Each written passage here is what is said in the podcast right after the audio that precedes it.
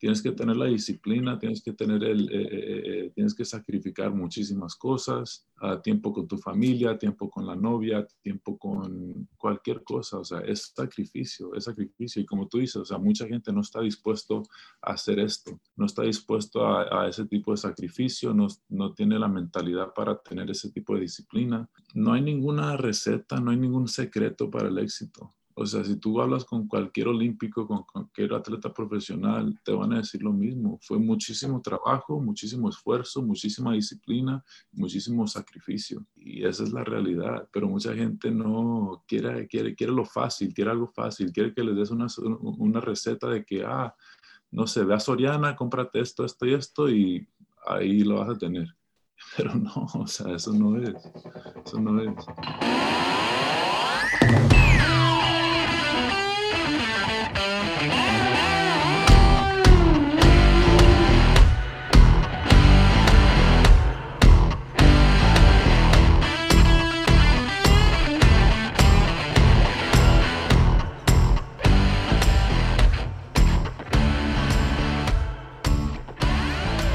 Gente, bienvenidos a un nuevo episodio de Cómodo y Incómodo. El día de hoy tenemos un invitado muy especial, Edgar Garibay.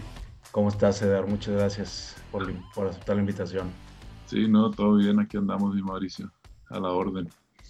Qué bueno, Edgar. Oye, pues eh, ahorita andas en, en Los Ángeles. Eh, para la gente que no te conoce, que creo que es raro, puede ser raro el mexicano que no te conozca, pero pues tú eres un basquetbolista ya con, con mucha trayectoria en el deporte. Eh, y sé que es algo que compartes pues mucho en tus entrevistas, pero es, algo que me gustaría tocar y con lo que me gustaría empezar, que el básquetbol pues era, no era lo que te gustaba, ¿no? Y no empezaste de, de muy chico como muchos de los deportistas profesionales lo hacen. Tú empezaste en, secundaria prácticamente por un profesor que te dijo, oye, ¿sabes qué? Pues estás bien alto, vente a, a, a calar y de cero, pues empezaste a, darle el básquet, que es algo que me intriga mucho y yo creo que está padre platicar, que si nos puedes platicar para que la gente sepa, pues qué onda con eso, ¿no? Que sí, no necesariamente tienes que empezar de muy, muy, muy chico para llegar a un nivel, a un buen nivel. Sí, no, pues como tú dices, mi Mauricio, yo empecé, empecé, empecé tarde, empecé tarde, ah, porque la mayoría de los jóvenes que yo conozco empiezan desde los 5, 6, 7, 8 años. Yo, como tú dices, empecé en la secundaria, tenía 13, 14 años más o menos, y, y de hecho así, así pasó un, profesor ahí en, en ahí en, el, en, la, en la secundaria, me vio y me preguntó qué, estaba haciendo, que bla, bla, bla. O sea, nos pusimos a hablar y me invitó, me invitó a, a los tryouts de, del equipo.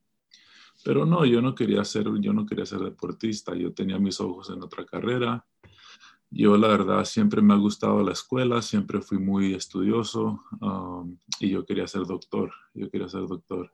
Yo quería ser neurólogo, siempre me han fascinado los cerebros, la mente, por qué hacemos lo que hacemos, por qué actuamos como actuamos, por qué somos como somos. Entonces yo, pues, para mantener esa fascinación de, de la mente y el cerebro humano, yo quería operar en, en, en cerebros y ser neurólogo y cosas así. Pero pues obviamente pues mi estatura, mis genes, o sea, se, se dieron otra cosa. Yo mido dos metros entonces, no es que se me hizo fácil el básquet, pero me empezó a gustar, le empecé a echar ganas y pues sí, estando de mi estatura, o sea, sí, sí, sí tuve varias ventajas en el deporte ah, que también me empezaron a gustar, pero en sí, en sí, yo empecé a jugar básquet para obtener una beca al 100% y, y estudiar y poder estudiar gratis. Claro, que de verdad se me hace una situación muy particular porque pues tuviste la fortuna de ser alto, ¿no? O sea, por genética pues fuiste alto. En tu familia, por lo que he escuchado, no era, el deporte no era algo que se impulsaba mucho, o sea, no, no era como Edgar, pues métete un deporte, puedes obtener becas, no tienes como ese conocimiento, esa información, entonces como que se alineó eso de tu altura, este profesor que te vio, que tú decidiste ir al tryout, aunque no tenías nada de deporte, y decidiste seguirle a pesar de que te fue mal, que tu primer este, tiro ni siquiera le atinaste al, tablero, que todos estaban riendo de ti, pero tuviste como esa constancia, constancia o determinación que no sé por qué le seguiste, o sea, si era tanto tu deseo de, mm, de estudiar medicina y, como que le, le, viste potencial por ahí, o por qué fue que te quedaste y cómo fue que fuiste mejorando poco a poco hasta ya llegar a un nivel bueno.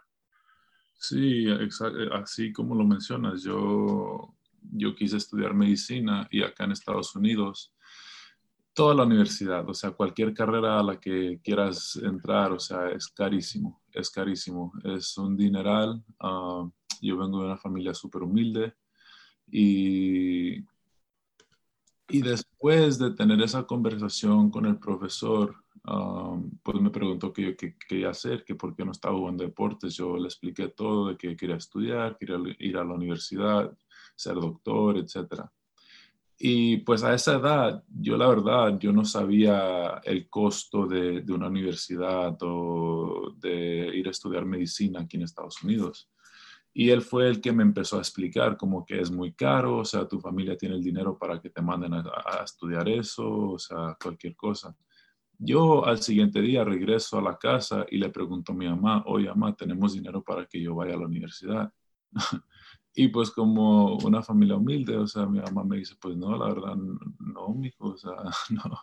Yo, tú cuando termines la prepa es a chambear y a ayudar aquí en la casa y a ver cómo la sacamos y pues la verdad no, yo no veía eso, eso para mí, yo tenía otras aspiraciones, yo quería salir adelante um, y ayudarles un poquito más en ese tema, o sea, económico y pues obviamente todos sabemos que doctores, o sea, es una profesión muy bien pagada. Um, entonces, eso fue lo que como que me inspiró a jugar de, jugar básquet, jugar deporte, porque yo dije, no, pues si están ofreciendo becas al 100% y yo puedo estudiar lo que sea con esta beca, deja utilizo el deporte, o sea, para que me lleve a lo que de verdad quiero hacer. Entonces regresé al siguiente día eh, y busqué al profesor y le empecé a preguntar diferentes cosas de que cómo funcionaba eso de la beca deportiva, qué tenía que hacer, cómo la obtenía. Y él fue que me explicó que prácticamente si yo llegaba a ser un deportista destacado en la prepa, muchísimas universidades me buscaban o buscaban estos talentos y les daban becas al 100% para jugar básquet en esa universidad y yo y me, me pagaban mis estudios de gratis. Y ahí fue cuando me nació el amor, por decir, al deporte, ¿no? O sea, yo lo quise usar como un vínculo para estudiar. Um, y sí, o sea, empecé, empecé a entrenar, empecé a entrenar y como todo, ya empieza a, dedicarle mucho tiempo a algo, uh, mucha energía, o sea, empiezas a ver videos de básquet, juegos de básquet, y la pasión y el amor para el deporte empezó a crecer más y más y más y más. Y llegó a un punto donde pues yo ya no lo podía dejar, o sea, yo ya amaba tanto el deporte y me gustaba tanto el básquet, ya le estaba dedicando muchísimo tiempo. Um, y fue cuando pues ya mi mentalidad empezó a cambiar de, y luego empecé a mejorar muchísimo también, empecé a mejorar muchísimo, empecé a ver los frutos de mi trabajo. Y pues me empezó a gustar más, me empezó a gustar más. Acá en Estados Unidos el deporte, especialmente el básquetbol, es, es, una disciplina multibillonaria. Ah, y no nomás en la NBA, no nomás a nivel profesional, pero ya desde, desde la prepa y, y, hay muchísimos, muchísimas cosas, muchísimas oportunidades para jóvenes en Estados Unidos que son buenos en el básquet que ya los empiezan a agarrar equipos de, clubes como de verano, donde estos clubes están patrocinados por Nike, Adidas, cosas así.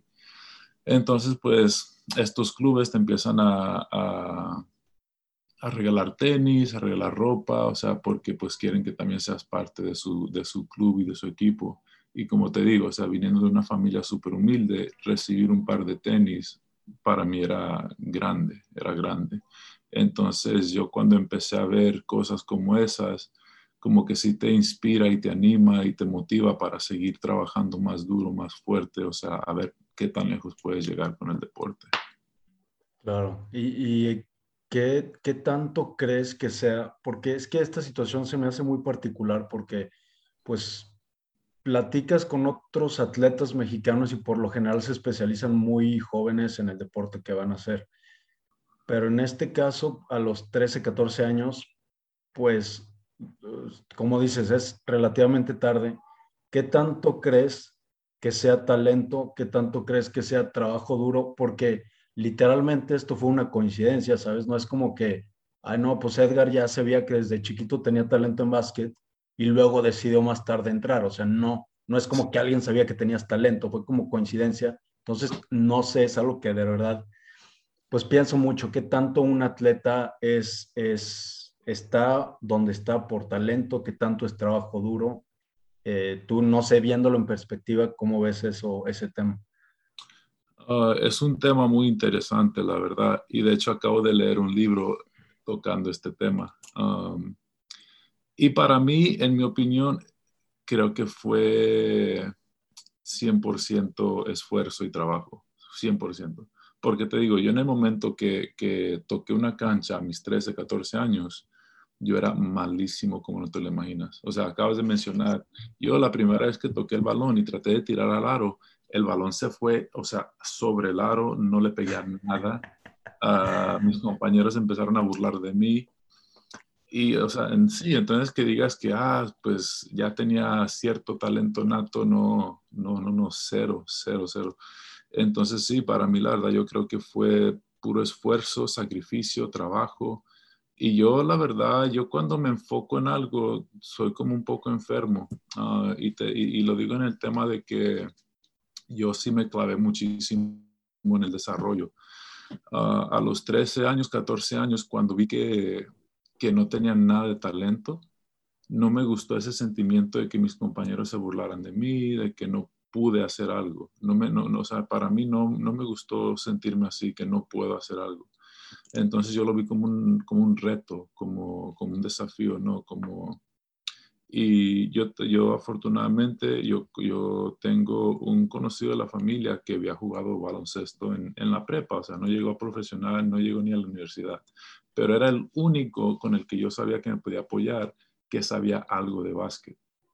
Entonces yo le empecé a llamar literal todos los días, todos los días, Mauricio, todos los días. Yo le llamaba, después de terminar la, mis clases y la escuela, yo le marcaba, oye, podemos ir a entrenar, oye, podemos ir a entrenar, todos los días, o sea, de lunes a domingo, nunca fallé. Todos los días le llamaba y pues gracias a Dios siempre se, se, portó súper padre conmigo y nunca me dijo que no. Y pues él fue el que me enseñó prácticamente lo básico, lo básico del baloncesto y ya pues cuando, cuando ya él ya no me pudo enseñar más, o sea, fui, me fui a otro entrenador y, y, así me la fui llevando, pero yo la dedicación y el sacrificio que le puse al básquet, la verdad es, es sí fue increíble. O sea, ahorita hablándolo y mirándolo y eh, sí le dediqué muchísimo tiempo. Entonces, no, o sea, creo que hay muy poca gente que nace con talento. Entonces, creo que hay mucho trabajo que, que uno no ve, ¿no? O sea, nosotros siempre vemos que a un Steph Curry, a un LeBron James, a un, a un Kobe Bryant o cualquier cosa, um, y pensamos que no, pues ese ya mide dos metros ocho, brinca, o sea, a toda madre y, pensamos que es natural, pero no vemos la dedicación, el trabajo, el esfuerzo, el sacrificio que, que han dado estos jugadores para llegar a ese resultado. Eh, ahorita que mencionas eso, hay un, un, libro, no sé si es a lo mejor el que leíste, se llama Outliers. Mm. Está muy padre, que habla, habla de hecho de jugadores de la NBA, que tú necesitas un mínimo requerido para, me imagino que es, es parecido en, en, cualquier liga profesional en, en cualquier parte del mundo. Necesitas un mínimo requerido de estatura, vamos a decir, en promedio para poder ser un jugador, un basquetbolista. Pero ya de cierta estatura para adelante, pues no es como que te ayude mucho más esa estatura, pero sí tienes una, necesitas cumplir ese requisito, pues. Entonces, eh, o sea, ya todo lo que pasa después de esa altura ya es trabajo o mérito tuyo, pero sí hay gente que es más propensa a poder ser exitoso en X deporte que los demás simplemente por, por nacer. Y es algo que a mí me intriga mucho y he platicado con mis entrenadores. Ahorita estoy haciendo triatlón, estoy empezando el triatlón. Este, con mi entrenador de natación le pregunto, a ver, ¿tú crees que cualquier persona podría llegar a ser eh, competidor olímpico? O sea, cualquier persona, si tú agarras a alguien de la calle de chiquito y lo empiezas a entrenar, ¿crees que puede llegar? Y me dice, sí, o sea, me dijo, yo creo que sí, si esa persona está dispuesta a meterse chingas, pero no de 3, 4 años. Yo te estoy hablando 10, 15 años y chingas duras, duras, pero duras. Y mentalmente muy, mucha gente, la mayoría no va a resistir eso. Pero yo no creo que un atleta mm, olímpico sea un superhéroe o sea mucho mejor que tú en el sentido genético, sino que se metieron esas chingas y a lo mejor ya para ganar medallas, ahí sí ya entra el factor talento. Eso es lo que él me decía y me, me hace sentido. Digo, no sé cómo, no sé si es más o menos como tú lo ves. Sí, la verdad sí, o sea, yo estoy de acuerdo al 100% y otra cosa que también ya mencionaste un poco es el, el, el tema mental, o sea, como tú dices, mucha gente no aguantaría esas chingas, mucha gente no aguanta esos sacrificios, no aguanta esa disciplina. Y, y, esa es la realidad. La realidad es que mucha gente dice que quiere hacer esto, quiere hacer otro, pero no está dispuesta a hacer el trabajo sucio, no está dispuesta a hacer el trabajo Ah, solo, o sea, no está dispuesto de, de, sacrificar ese tiempo, esas horas, esa cualquier cosa, puede ser algo súper mínimo. O sea, yo conozco a gente que no tiene la disciplina de, de seguir una, una alimentación saludable.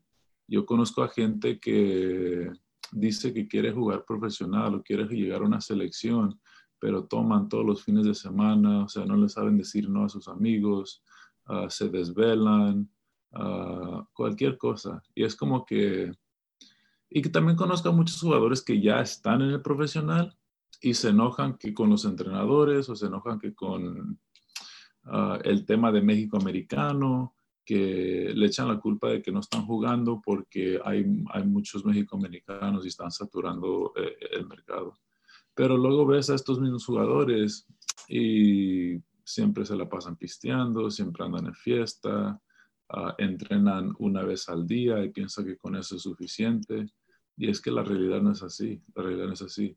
Tienes que tener la disciplina, tienes que tener el, eh, eh, eh, tienes que sacrificar muchísimas cosas, tiempo con tu familia, tiempo con la novia, tiempo con cualquier cosa, o sea, es sacrificio, es sacrificio. Y como tú dices, o sea, mucha gente no está dispuesto a hacer esto, no está dispuesto a, ese tipo de sacrificio, no, no tiene la mentalidad para tener ese tipo de disciplina. Y no hay ninguna receta, no hay ningún secreto para el éxito. O sea, si tú hablas con cualquier olímpico, con cualquier atleta profesional, te van a decir lo mismo. Fue muchísimo trabajo, muchísimo esfuerzo, muchísima disciplina, muchísimo sacrificio. O sea, y, esa es la realidad. Pero mucha gente no quiere, quiere, quiere lo fácil, quiere algo fácil, quiere que les des una, una receta de que, ah, no sé, ve a Soriana, cómprate esto, esto y esto y ahí lo vas a tener. Pero no, o sea, eso no es. Eso no es. Pero sí, yo le agregaría eh, eh, eh, la parte de la mentalidad. Tienes que ser muy fuerte mentalmente y creo que, que sí, la mayoría de, de, nosotros en el momento que algo se pone duro o difícil, o sea, corremos, huimos, no, no, no tenemos como ese, esa perseverancia para seguir. ¿Y tú, tú de dónde sacaste como esa fortaleza mental, disciplina? Porque volvemos que, pues no tenías como referencias en tu círculo cercano más que el, creo que es un tío al que le hablabas de, para preguntarle básquet, pero pues es, es, más complicado, ¿no? A lo mejor si tienes un papá que fue basquetbolista, a lo mejor no profesional, pero sabe lo que es el deporte, sabe que es entrenar, levantarte temprano, que comas bien, que te prepares, etcétera. ¿De dónde sacaste tú eh, eso? ¿Te autoalimentaste tú leyendo, investigando quiénes fueron tus referencias? Um, es que tenemos referencias por todos lados. O sea, en realidad no tiene que ser ningún deportista, no tienes que tener ningún familiar que ya haya pasado por eso. Yo, mi referente, créelo o no, fue mi, fue mi mamá, fue mi madre. Um, o sea, viendo, viendo el esfuerzo que ella hacía, no sintiéndose bien porque ella pues ha pasado por muchas cosas uh, médicas que, que pues nunca ha estado así al 100%, pero viéndola a ella a través de mis años jóvenes que se levantaba todos los días para ir a trabajar a las 6 de la mañana, 5 de la mañana, y esa señora nunca se quejaba de nada, o sea, tú sabías que, que, no andaba bien, pero nunca, a nosotros nunca nos, nos dijo, nunca quiso que, lo, que, que, viéramos ese, esa parte de su vida. Para ella siempre se levantaba con una sonrisa, nos arreglaba para ir a la escuela. Y pues ya llega una cierta edad donde nosotros ya estamos grandes lo suficiente para saber lo que está pasando dentro de tu casa, dentro de tu familia, con tu mamá, con tu papá, etcétera. Y pues yo la verdad, yo sabía que mi mamá no, no estaba al 100%, pero ese, esa dedicación, esa disciplina, ese esfuerzo, ese sacrificio que, que hacía ella todos los días para levantarse, ir a trabajar, para que nosotros tuviéramos de comer, para que nosotros tuviéramos techo, o sea, para que nosotros tenemos ropa para ir a la escuela. Yo lo veía, yo lo veía todo eso, yo lo veía todo eso. Y... Um, y creo que ella fue, fue mi máximo referente para, para ese, ese, tipo de mentalidad. Siempre me dije que, chingado, o sea, si ella lo puede hacer, ¿por qué yo no? Si ella no se queja, ¿por qué me voy a quejar yo? ¿Me explico? Entonces, yo la verdad, y ella lo sabe porque lo, lo he platicado con mi mamá varias veces y le he agradecido todo lo que ha hecho por, por sus hijos, pero ella fue el máximo referente en ese, en ese aspecto, en esa mentalidad. Ah, y lo sigue haciendo hasta hoy en día. Hasta hoy en día, la verdad, yo siempre que me preguntan quién es mi ídolo, quién admiro, o sea, siempre ha sido y va a ser mi mamá, porque la verdad es una mujer muy fuerte y, la admiro muchísimo por todo lo que ha hecho y los sacrificios. Y como te digo, ella, ella es el máximo referente en ese aspecto de que, de que ella trato de, de, de, hacer ese tipo de mentalidad donde si ella pudo o si ella sigue pudiendo, ¿por qué yo no? Ah, qué fregón. Ahora regresando un poquito de como la línea del tiempo en la que íbamos, eh, pues estabas en, en secundaria, pasaste a high school, que ya te empezaron a buscar high schools, también universidades, te llegaron muchísimas, muchísimas ofertas de, de beca al 100% decidiste pues estar más o menos ahí cerca de tu, de tu familia, ahí por Los Ángeles. ¿Cuándo fue o desde cuándo tú dijiste esto es algo que me gustaría hacer? Porque no sé si en algún momento tú pensaste que te querías dedicar 100% al básquet o seguías yéndote por lo, lo, académico, porque sé también que tuviste varias lesiones que y repercutieron un poquito ahí en tu desempeño universitario, pero no sé si llegó en algún momento pasarte por la mente, me quiero dedicar 100% al básquet y si te daba miedo el dedicarte a eso porque es un miedo que los mexicanos nos meten, ¿no? Tuve, tuve varias fases mentalmente, yo la verdad tuve varias fases en ese aspecto, el deporte me ha dado muchísimo, pero, también me ha quitado muchísimo. Y, um, y sí, yo llegué, llegué a la universidad, llegué a la universidad y yo en el momento que yo ya estaba entrando a la universidad, mi año de novato en la universidad, yo, yo en mi mente ya me estaba enfocando 100% al deporte. Yo para mí ya los estudios en ese entonces ya eran secundarios para mí. Para mí ese ya era 100% deporte.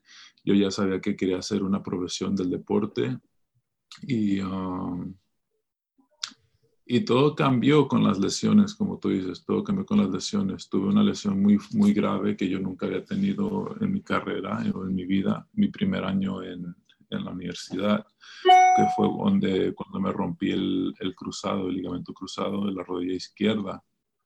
Um, y ese fue mi primer como mi primer desafío, ¿no? De tratar de, de, regresar de una lesión como esa.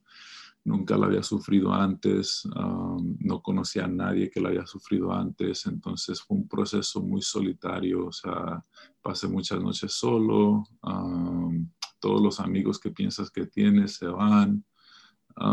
y de verdad empiezas como que a analizar tu vida, empiezas a analizar quién de verdad está ahí por ti y porque quiero y quiere estar, no, no, no más porque lo que está haciendo de la, adentro de la cancha o por quién eres. pero sí, o sea, perdí muchísimas amistades en, en esos años, caí en depresión, estuve en un estado mental muy, muy fuera de lo común. y yo pero no, o sea, yo seguí, ¿no? O le, eché ganas al, a la terapia, a, mi rehabilitación. Regresé, pero no regresé el mismo jugador, no regresé el mismo jugador. y desde esa primera lesión ya empecé a sufrir varias lesiones. Y ya mi último año de la universidad yo ya tenía, yo cambié mi chip mentalmente, yo ya estaba fuera del básquet, yo ya no quería jugar básquet. Um, y yo ya tenía pensado de, retirarme. Entonces, de hecho, me retiré, me retiré mi último año de la universidad cuando sufrí mi última lesión de, de, cruzado porque me lo rompí dos veces en la universidad. Um, ya la segunda vez y mi última vez de romperme el cruzado, yo ya había decidido que ya el básquetbol ya no era para mí y ya fue cuando me empecé a, a enfocar más en los estudios de nuevo fue cuando terminé mi carrera más pronto. Um, tomé como varios cursos, varias clases en el verano, donde me, me adelanté en mi, en mi tema académico uh, y me ayudó a graduarme temprano. Me gradué temprano de la universidad, como un año, un semestre más temprano de lo normal, y fue cuando empecé mi maestría. Pude empezar mi maestría. Um, y hice eso, quise terminar temprano para que mi beca cubriera la mitad de mi maestría. Entonces aproveché eso. ¿Qué, ¿Qué, estudiaste, Edgar, y en qué, en qué es tu maestría? Estudié comunicación y mi maestría es en administración deportiva. Ah, ok, fregón. Y bueno, ya fue en, fue en este entonces que adelantaste, hiciste un año de tu maestría, la acabaste y creo que en el segundo año que lo estaba haciendo fue cuando recibiste la llamada para venirte a jugar acá a México, ¿no? Sí, el segundo año tenía como, me faltaban como seis meses más o menos para terminar la maestría y me llamaron, me llamó un agente de México y me preguntó que si era mexicano, que si tenía mi pasaporte mexicano, que cómo era todo, todo ese tema. Yo la verdad no sabía que había liga en México, yo no sabía nada de la liga profesional en México, yo ni sabía que jugaban básquet en México, la verdad. Y, um, y me llamó y me, me, dijo, me dijo toda la situación de, del básquet en México, de que si yo era nacido en México y tenía mi pasaporte mexicano, yo podía jugar como un local profesional en México. Y fue cuando, cuando yo le dije, no, pues la verdad, yo no he entrenado en 10 meses, yo ya me retiré, o sea, me estoy enfocando en terminar mi maestría. Y pues me dijo, la opción está si la quieres. Si quieres, yo puedo empezar a mover cosas y, preguntar por ti, a ver si te consigo una oferta. Y pues le dije que sí, o sea, sí, de nada, o sea, no, no me perjudica nada, o sea, ve a ver si me encuentras algo y me avisas. Y yo colgué con él ese día pensando que pues no iba a pasar nada, como que, ah, me va a llamar y me va a decir que pues que nada a un mes de esa llamada me marca y me dice que ya me tiene un equipo. Y yo me quedo como que súper sorprendido, como que en serio. Me mandó el contrato y todo, lo leí y pues todo bien, todo en orden. Y pues la verdad, como un deportista de alto rendimiento y un competidor que soy, siempre me quedé como con esa espinita de que mi universidad fue un, fue un desastre con todas las lesiones entonces sí me quedé como que con esa espinita de que quería seguir jugando, a ver si todavía podía o a ver qué traía. Y, y sí, tomé la oferta, tomé la oferta y me fui a, me fui a México. ¿Y en, en algún momento tuviste, híjole, es que está bien chida tu historia porque son como varias no sé si coincidencias o qué, cómo se le, se le llame a esto de que el profe llega y te dice, luego te habla el, el agente para venirte a jugar a México. Estás un mes en Hermosillo, oye, pues, ¿sabes qué? Siempre no. Te, pues, te, te, regresas, luego te hablan para, creo que Cancún, entonces como que son muchas cosas que se alinearon con tu trabajo, que eras alguien apasionado, eras alguien motivado, y por eso me, se me hace tan, tan chingona la historia. Pero en algún momento que tú pues aceptaste la oferta para, digo, para cualquier, cualquiera de tus primeros equipos aquí en México para jugar profesional, ¿tuviste incertidumbre o miedo de, híjole, es que estoy lesionado, este, pues voy a dejar mi carrera ahorita que puedo empezar por comunicación, lo que estudié en mi carrera o mi maestría, por básquet profesional, que a lo mejor no sé si del nivel de entrada sea tan bien pagado aquí en, en, México, porque sé que el rango de salarios es muy grande. No sé si tuviste miedo o incertidumbre de, de lanzarte. Sí, la verdad sí, creo que ese miedo y esa incertidumbre siempre la vas a tener porque es algo nuevo, es una decisión muy, muy grande Um, como tú dices, dejar una maestría para ir a, algo que no sabes si va, si va a pasar o no va a pasar. Um, sí, o sea, el miedo, el miedo creo que es normal. Creo que fuera malo si no tuviera miedo. Um, o nervios o cualquier cosa, pero creo que eso la verdad es algo normal. sí los tuve. Y llegando, y como tú dices, yo la verdad llegué, llegué Llegué con una mente abierta a Hermosillo, a, mi primer equipo, llegué a Rayos de Hermosillo en la Liga del Pacífico y llegué con una mente abierta, o sea, yo sabía que yo estaba saliendo de una lesión grave, ah, me acaban de operar 10 meses antes, ah, creo que el equipo también fue, fue avisado, la gente le avisó al equipo mi situación ah, con el tema de la lesión y que apenas ya estaba regresando. Y y sí, llegué a Hermosillo y era mi primera vez viendo y, mirando y estando cerca del talento en México, de, cómo estaba la liga en México. Y, um, y, cuando vi el talento en México y cuando me metí a los entrenamientos, um, obviamente yo sabía que yo no estaba al 100%. Yo llegué a, a, Rayos de Hermosillo como a un 50, 60%. Um, y eso la verdad me dejó tranquilo en el tema de que yo sabía que podía jugar a ese nivel. Porque me fui, si yo, si yo llegué a un 50-60% y regreso a Los Ángeles y empiezo a rehabilitar y entrenar como yo sé que puedo entrenar y rehabilitar, yo sé que puedo llegar a esta liga y, y hacer algo. Entonces, como tú dices, yo estuve en, Hermosillo un mes, Después del mes, pues tuve una conversación con el equipo, con el entrenador y con el dueño del equipo.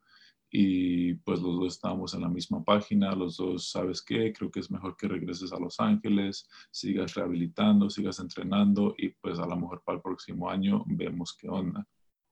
Y sí, así le hicimos, así le hicimos yo regresé um, y ya como que me empecé a enfocar un poquito más a mi entrenamiento, a mi rehabilitación y creo que a los dos meses, dos meses y medio, no sé, me vuelve a marcar este agente y es cuando me llega con la propuesta de, de Cancún, del equipo de Cancún.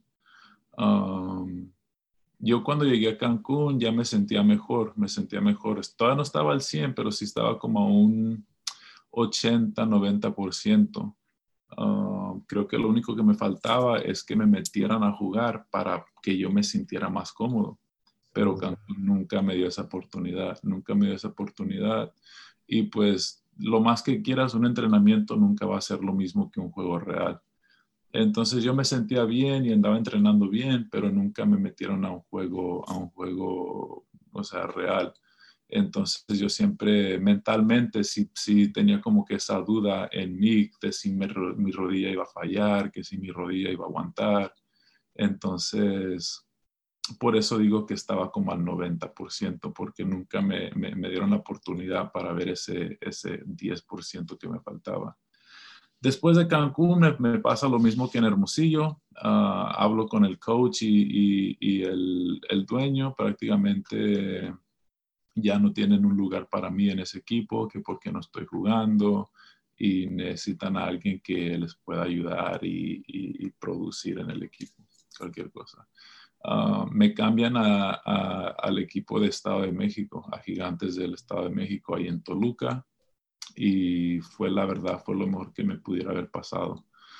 Porque aunque ese equipo era, iba en último lugar, creo que habían ganado como cuatro juegos de 20 cuando yo llegué, iban como cuatro y 16. y la verdad, pues también fue un sacrificio económico porque pues fue, me bajaron creo que un 60% de salario, porque obviamente pues el presupuesto de Cancún era muy diferente del presupuesto de Toluca. pero la verdad yo no me fijé en eso, yo no me fijé en eso yo lo que quería hacer era jugar. Yo quería jugar para enseñarle a la gente que yo podía, que yo podía jugar a este nivel. Y pues gracias a Dios todo se me dio con, con el equipo de Toluca. Jorge Toussaint, que era el entrenador en ese, en ese tiempo ahí con, con Gigantes, él me dijo, fue muy sincero conmigo y muy directo conmigo y me dijo, ¿sabes qué, Edgar? O sea, nosotros no tenemos un presupuesto como el de Cancún no te podemos pagar lo que ellos te están pagando, pero lo que sí te puedo ofrecer es la oportunidad de jugar. Y para mí esas palabras fueron oro, o sea, es, es lo único que yo necesitaba escuchar y me dio toda la confianza del mundo. Yo me fui a Gigantes y, fui el referente en, en Estado de México. Ah, me dio la oportunidad de verdad de, de enseñarle a la liga lo, lo, que podía hacer. Y pues gracias a Dios ese mismo año me llamaron para la preselección con Sergio Valdomillos y llegué con esa misma actitud, llegué con esa misma actitud, con esa misma hambre, con esa misma, con ese mismo chip, ah, con ese mismo mal sabor de la boca que ya me habían cortado de dos equipos sin haber darme verdad, sin haber dado la oportunidad. Entonces, sí, yo llegué a la preselección con Sergio Valdomillos y, con esa misma actitud y pues Sergio vio mi talento y, me quedé también en la selección ese año y gracias a Dios pues seguimos. De, de aquí, me salieron dos preguntas. La primera, que también hasta como llegaste a Gigantes, o sea, estabas viendo un partido tú creo que de, de Hermosillo y te vio el coach así en la grada y te dijo, que haces en la grada y te dijo, oye, pues si quieres vente, o sea, hasta eso, digo, no marches, o sea, qué, locura. Sí, de hecho ya, había, ya me había cortado. El equipo de Cancún ya me había cortado y el equipo de Gigantes estaba en Cancún ese fin de semana para jugar contra, contra Cancún. Entonces, pues yo siendo fanático del básquetbol, o sea, a mí ya me cortaron, yo ya tengo mi vuelo para Los Ángeles pero me gusta el básquet, yo soy aficionado al básquet, al fin del día no tenía nada contra los jugadores, eran mis amigos, entonces yo fui al juego como un espectador, como un fan para ver el partido.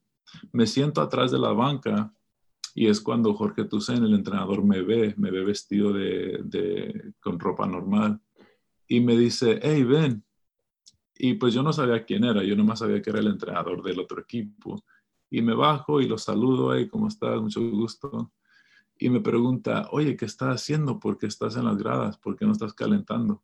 Y ya le dije, no, pues la verdad ya me cortaron, yo ya tengo mi vuelo para Los Ángeles el domingo y pues ya me voy a regresar a la casa.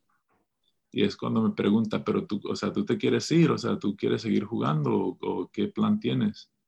Y ya fue cuando le dije, no, o sea, si fuera por mí, yo, o sea, yo quiero jugar, pero pues ya no tengo equipo, ya me tengo que regresar a mi casa.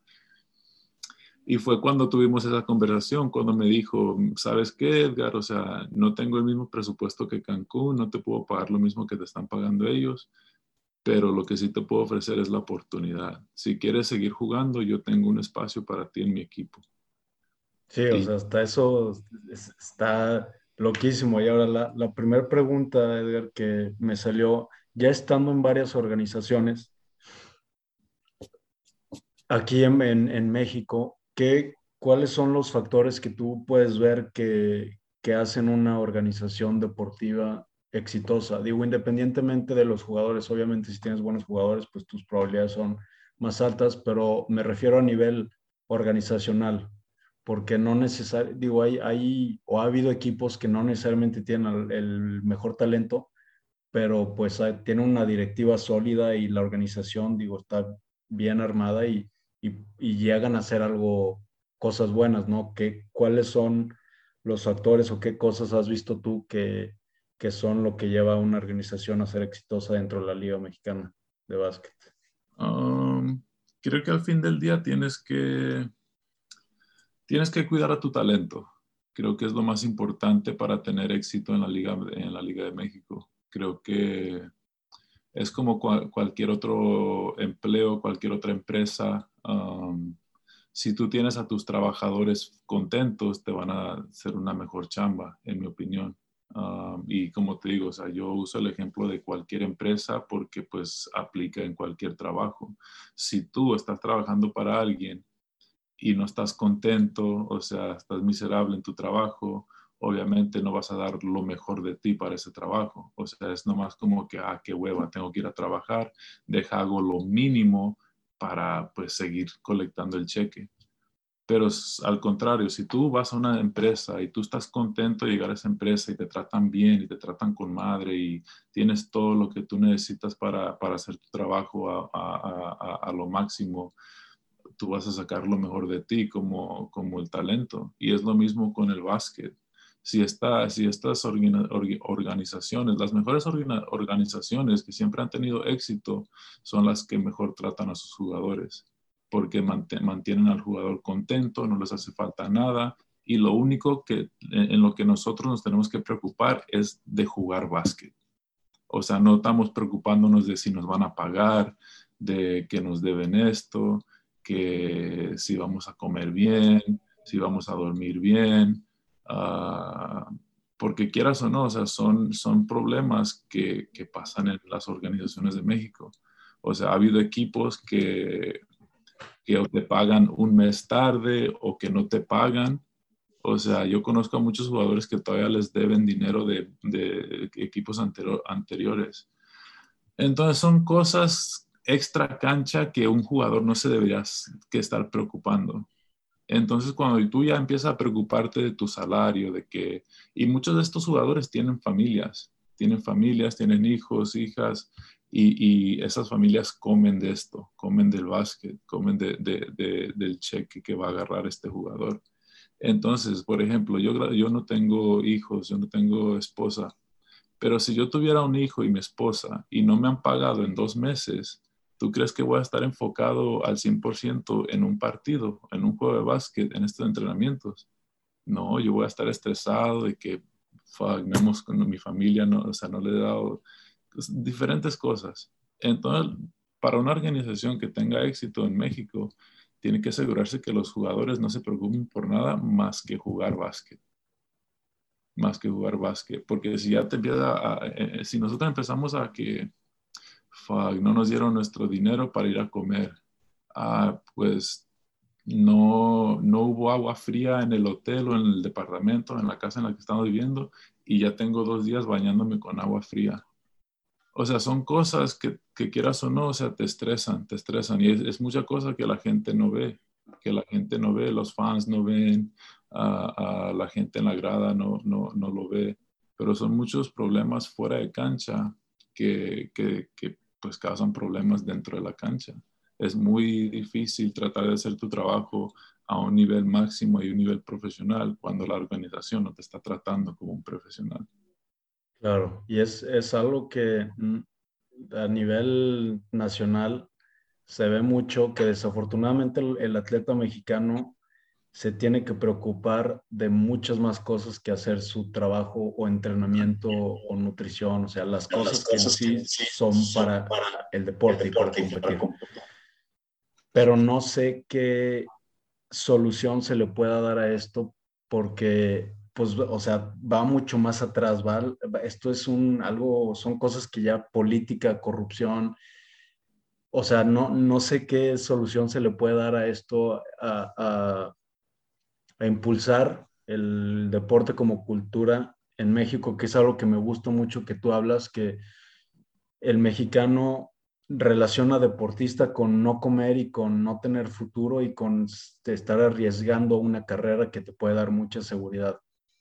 No sé qué cambio se necesite hacer a nivel estructural en México, porque te digo, siento que para, para que México como país pueda destacar, porque también no es que no haya talento, o sea, sí tenemos atletas, hay atletas en, en, la NBA, hay atletas en las ligas europeas de fútbol, hay nadadores en Juegos Olímpicos.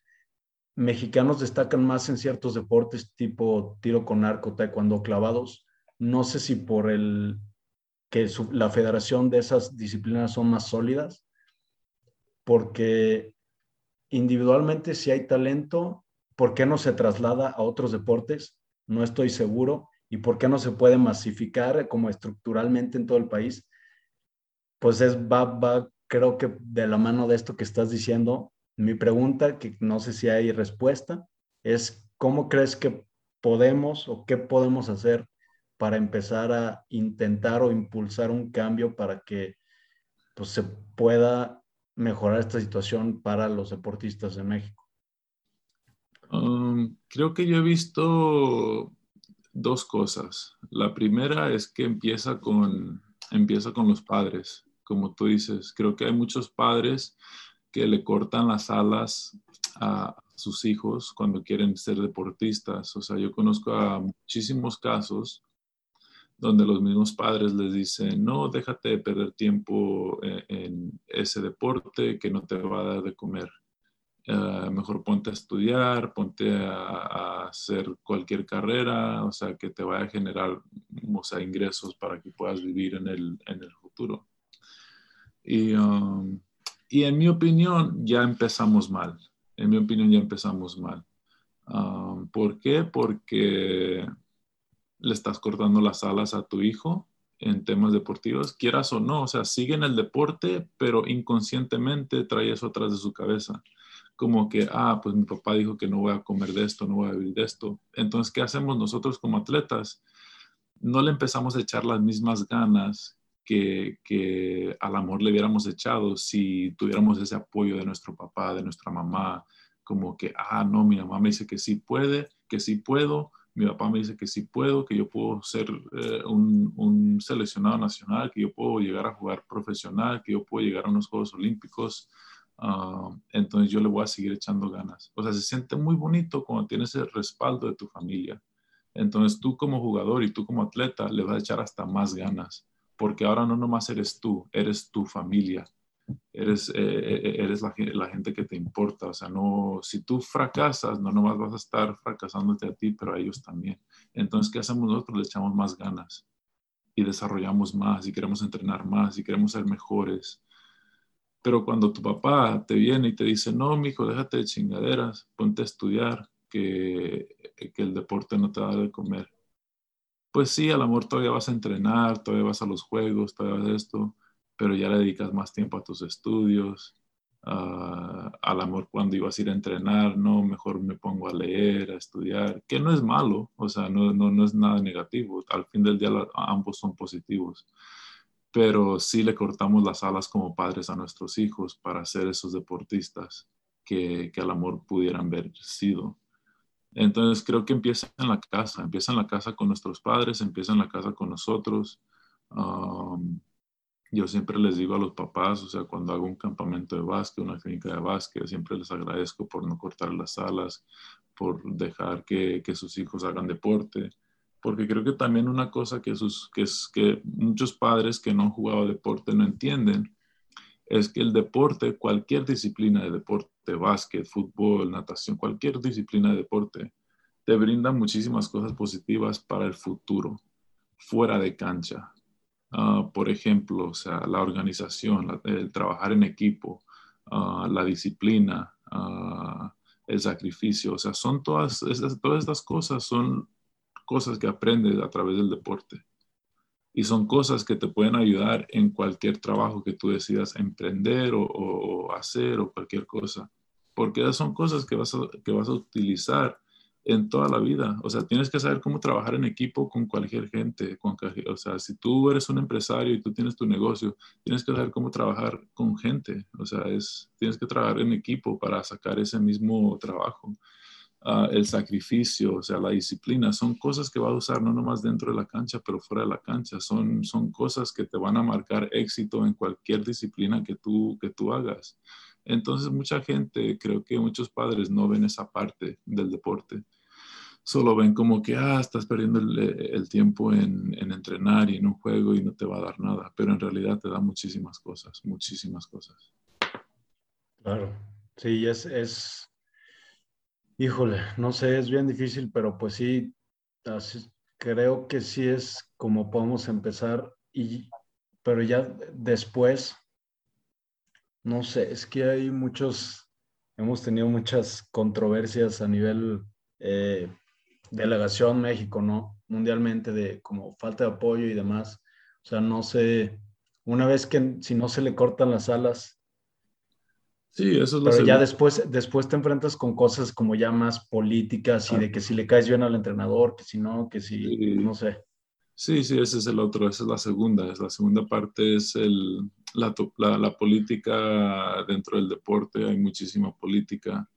Um, igual como la política, eh, es un tema que nunca le vas a ganar, nunca le vas a ganar. Ah, podemos hacer todo lo que queramos hacer, podemos pelearlo en las redes, o sea, a través de los medios, pero al fin del día o sea, las federaciones son los que, los que manejan el deporte y, si no tienes a alguien en la, adentro de la federación, sea la federación del básquet, de natación, de taekwondo, de esgrima, cualquier federación, si no tienes a gente que la verdad le importa el deporte, siempre va a ser un fracaso, siempre va a ser un fracaso. Y también mencionas que pues siempre destacamos un poquito más en deportes como natación, clavados, taekwondo, cosas así también son deportes que son más como individuales, ¿no? Lo veo como son deportes un poquito más individuales, a lo mejor uno, dos, tres personas máximo por equipo, ah, que a lo mejor es un poquito más fácil de manejar.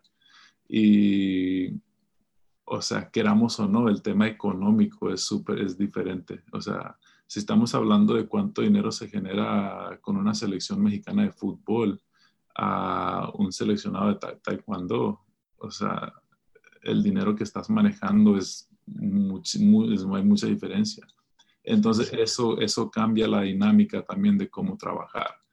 Um, cambia muchísimo y pues igual, o sea, no nos vayamos tan lejos. Una selección de básquet que pues a lo mejor no genera tanto dinero como, como el fútbol, pero también se maneja mucho más cantidad de dinero que, que un taekwondo o un esgrima. O sea, entonces ya llegamos al tema de, política y el tema económico. Al fin del día, quieras o no, hay corrupción en todo el mundo. Hay corrupción en todo el mundo. Siempre va a haber que, ah, inflamos estos, eh, y, que, inflar estos gastos para que unos entren a nuestros bolsillos y ya pues lo demás que sobre pues para allá. Y regresamos al tema de mantener a tus atletas contentos. O sea, si tus atletas no están contentos y nosotros sabemos que los directivos están llevando esto, esto y esto, y pues nosotros somos los que nos estamos chingando. O sea, hay, hay muchos temas inconscientemente. O sea, no estamos diciendo que, no sé, es, es, un tema que podemos durar la, toda la hora completa aquí discutiendo y no, no, no se va a solucionar nada. Claro, sí, no, estoy de acuerdo. Pero la verdad es que yo aprecio muchísimo los atletas que, que destacan en México porque sí es, es creo, más eh, pesado que en otras, si fueras de otra nacionalidad. Entonces es un esfuerzo extra, un mérito extra. Y la verdad yo aprecio mucho el, esfuerzo que atletas como tú y como otros atletas que ya han estado en el podcast hacen. Aprecio muchísimo el esfuerzo y el, todo el tiempo que le han invertido porque pues es una chinga muy, muy, muy dura. Ahora, si puedas regresar en el tiempo, ya viendo todo en perspectiva, ¿habría algo que cambiarías de, en tu trayectoria como basquetbolista, algo que hubieras hecho diferente? Como si, si le pudieras dar un consejo a alguien más morrito que está empezando en el básquet, que, que dices, no, pues me arrepiento de esto, hubiera hecho esto. Sí, no, la verdad es que hay varias cosas, ¿no? Creo que todos nosotros queremos, quisiéramos regresar el tiempo y hacer cosas un poquito diferentes. Um, pero también me gusta pensar que todo pasa por, por algo. O sea, creo que las cosas pasan como tienen que pasar. Um, al fin del día, creo que todo lo que yo hice o por lo que pasé fue, fue un aprendizaje y tuvo que pasar para que yo mejorara en algún aspecto de mi vida, sea como persona, sea como atleta, sea como hermano, hijo, sea cualquier cosa. Las cosas pasaron como, como deberían haber pasado. Y también soy súper agradecido por ese, por ese aspecto de mi vida.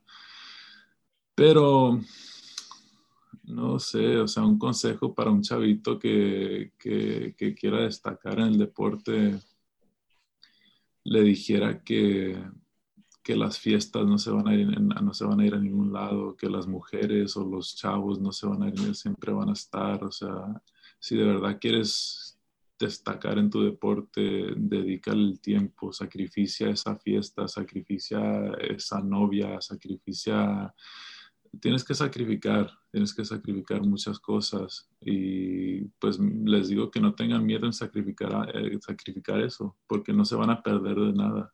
Al contrario, o sea, si llegan a ser un deportista destacado, los van a invitar hasta más fiestas, o sea, más chavas y más chavos van a saber de ellos, o sea, a veces creo que de morritos y cuando nos empiezan a gustar las, las chavas y empezamos a, a, salir a fiestas y cosas a eso, como que perdemos esa, esa, esa disciplina, perdemos ese enfoque y, creo que es parte de la vida, ¿no? Pero pues piensas que te vas a perder de algo, entonces lo tienes que hacer, pero no te pierdes de nada. Sigue en ese camino, sigue enfocándote en el deporte, sigue sigue en el camino derecho y, y, todo lo demás va a seguir ahí, no se van a ir, no se van a ir. Tus amigos van a seguir ahí, las fiestas van a seguir ahí, el pisto va a seguir ahí, las chavas van a seguir ahí. O sea, tú enfócate y dedícate al 100% a, a tu disciplina y, y, verás que las cosas se van a dar. Las cosas dar. Pues ya llevamos poquito más de, de una hora. Te voy a hacer ya para cerrar unas preguntitas. Y la primera sería, ¿cuál es el mejor consejo que te han dado y por qué? Uh, el mejor consejo que me han dado y por qué. Una pregunta muy difícil. Um, especialmente así de rápido, tratar de... así de nada.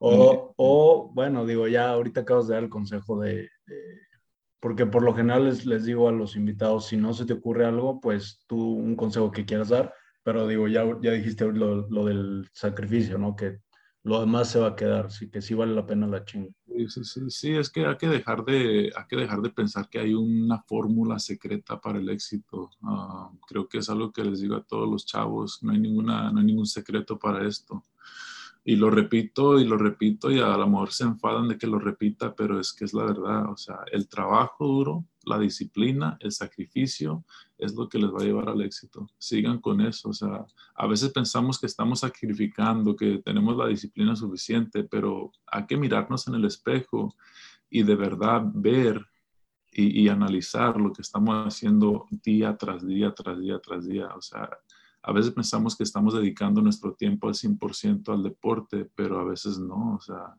analiza cuánto tiempo duras en Instagram, en las redes sociales, cuánto tiempo usas en viendo tele, cuánto tiempo, o sea, te apuesto que la mayoría de nosotros no estamos invirtiendo eh, el tiempo y, la cantidad y el sacrificio que de verdad le tienes que dedicar a algo para, para salir adelante.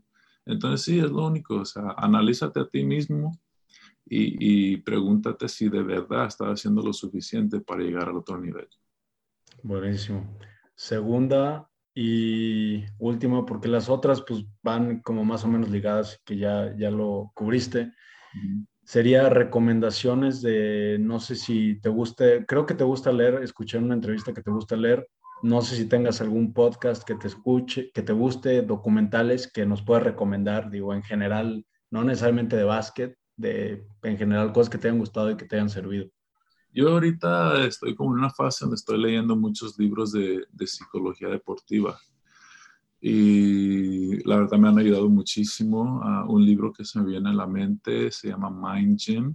Um, no sé si lo tengan en español, pero sé que, está en inglés a través de todas las plataformas. Un, uno muy, muy bueno, la verdad, muy bueno. Um, otro que se me viene a la mente es, se llama, también está en inglés, que se llama The Rat That Got Away. Um, y ese no es de básquet, ese prácticamente es de, de un chavo dando su historia de Nueva York cuando creció en el ambiente de, cuando las drogas estaban muy fuertes. Y ese libro tuvo mucho impacto en mí porque me relacioné con, con, él un poco, porque pues yo también crecí aquí en, una, en un barrio muy, muy fuerte en Los Ángeles. Y, um, y prácticamente a lo que voy es que no tienes que ir a, a, lo, que te, a lo que tienes alrededor. O sea, el amor a veces eso es lo fácil, pero regresamos a ser fuerte mentalmente. O sea, si tú sabes que quieres otra vida para ti mismo, o sea, no te vayas a lo fácil, porque lo, lo, difícil es lo que te va a dar los frutos. Um, pero hay muchísimos libros, hay muchísimos libros. Si quieres, al rato te mando una lista y ahí lo publicas también para... Pero tengo una lista de libros que, que, he leído y me han gustado muchísimo. Me han gustado muchísimo. Va, buenísimo. Pues ya para acabar, eh, ¿dónde o cómo te puede encontrar la gente en redes sociales y también pues de, de tu academia? No tengo, yo no manejo Twitter, pero soy, estoy muy activo en Instagram, muy activo en Instagram, estoy como Edgar Garibay 1. Um, Facebook, también manejo mucho Facebook, ahí es donde publico la mayoría de mis cosas de mis clínicas de básquet, mis campamentos de básquet. Uh, y en, en, Facebook me puedes encontrar como Edgar Garibay. Um, y son las únicas dos redes que manejo hacia ahí me estuve metiendo a TikTok un poquito, pero ahí es más como más relajo, ¿no? Más, ahí publico más videos como de mi estatura, o sea, mucha gente tiene la curiosidad de, de, de cuánto mido, de, de, mi vida de día a día siendo, midiendo 2 metros 10. Entonces ahí es un poquito más relajado, o sea, enseñándole a la gente más como de, de cómo me pego en la, en la, en la cabeza. O sea, sí. Um, y sí, la academia, yo siempre me ha gustado el desarrollo del talento, como te digo, siempre me ha gustado tratar de desarrollar talento mexicano y ayudar a los jóvenes. Um, y pues no, la academia se, se, dio porque pues ahí, como te digo, estamos tratando de, ayudar y apoyar en, en, lo que vamos desarrollando el talento mexicano. Entonces sí, tengo la, la ahí voy a empezar la, academia, que no tengo ningún así local fijo, o sea, yo viajo y en la ciudad que esté en el momento agarro a varios jóvenes y, y, y los entreno, empiezo a entrenar con ellos. Y pues también el tema de las clínicas de, de básquet y los campamentos de básquet para jóvenes y niños. Buenísimo. Que eso está en tu, en tu página web, que también está ahí en tu Instagram y también en tienda online, ¿no? Vi que tienes ahí varios productos. Sí, sí, sí. Y todo lo de la página web de los productos va a esa misma causa. Yo trato de hacer clínicas de básquet y campamentos de básquet para niños y jóvenes en México. Entonces, todos los ingresos de la marca van, a, eso, a tratar de, hacer los campamentos y las clínicas. Buenísimo. Oye, ahorita que, dices de, TikTok, este, ¿cómo es un día en tu vida? O sea, ¿cómo es tu rutina un día normal te levantas, no sé si tengas prácticas de meditación, ayunas o no sé. No, nada extremo, nada extremo, nada fuera de lo normal. Ah, me despierto, ah, hago, lo, hago lo normal, o sea, desayuno antes de irme a entrenar, desayuno algo súper ligero para no, no me gusta sentirme lleno así en el entrenamiento. Mi primer entrenamiento es de básquet, voy a cancha de básquet, luego, luego terminando cancha de básquet, voy a pesas, regreso a la casa, como, descanso, ayudo, ayudo aquí en la casa en lo que se ofrezca y en la noche tengo otra sesión de básquet. Entonces son dos sesiones de básquet, ah, más aparte la sesión en mediodía de, de, de pesas y condición. ¿Y te gusta hacer algún otro deporte? O no sé, algún hobby que tengas de que armar rompecabezas, no sé. No, la verdad no, así hobbies, hobbies que digas, no tengo muchos hobbies, me gusta leer mucho, leo mucho, ah, creo que sería mi hobby, escribo mucho también, me gusta, me gusta escribir muchísimo. ¿Qué escribes? Escribo varias cosas, o sea, lo que estoy pensando, pensamientos, a veces una cosa que mucha gente no sabe de mí, pero escribo mucha poesía. Ah, pero sí, o sea, cualquier cosa que tenga en mente me gusta escribir, me gusta escribir, porque todos, o sea, somos seres humanos, somos, se nos olvidan las cosas, entonces me gusta como escribir cosas para luego regresar y, y seguir escribiendo más o acordarme de algo de un momento o cosas así. Claro. he, visto, mucho. He visto, no, no te voy a decir que muchos, pero varios atletas que son buenos en su deporte, que después de entrenar escriben cómo se sienten para regresar. Si se sintieron bien, pueden regresar en un futuro de que, ah, pues sabes que este día me sentí bien, hice esto y esto y esto. Chance hay una relación en lo que comí o lo que hice, mi rutina pre, en, en que va a afectar en mi, mi resultado. Entonces, creo que está, está interesante eso. Sí, sí, Oye, Sí, dime, dime. Son, sí, son las únicas dos que, que, que, digo que son hobbies. O sea, escribo mucho y leo mucho y me gusta pasar mucho tiempo con la familia. Como te digo, es un sacrificio estar allá en México y casi nunca verlos. Entonces, cuando estoy aquí en casa, me gusta pasar mucho tiempo con ellos. Buenísimo. Oye, Edgar, pues eh, digo, para cerrar, primero que nada agradecerte muchísimo por aceptar la invitación, por regalarnos tiempo, agradecerle también a la gente que, que está escuchando hasta ahorita y pues no sé si te gustaría ya agregar algo para cerrar. No, nomás a ti, muchas gracias a ti, Mauricio, por la plataforma más que nada, ¿no? Porque creo que cosas, cosas como estas son, son buenas. Uh, mucha gente, muchos aficionados a veces no tienen la oportunidad de escucharnos a nosotros atletas como, como somos. Entonces muchas veces la gente tiene esa percepción de que, ah, que es grosero, es mamón, o es así, es ahí. Entonces plataformas como estas, o sea, cosas que, como estas que estás haciendo es muy bueno, no más para ustedes como, como aficionados, y, pero nosotros como atletas también. Entonces, pues nada más, gracias a ti y, pues a seguir dándole. A ti, Edgar. Un abrazote. Vámonos.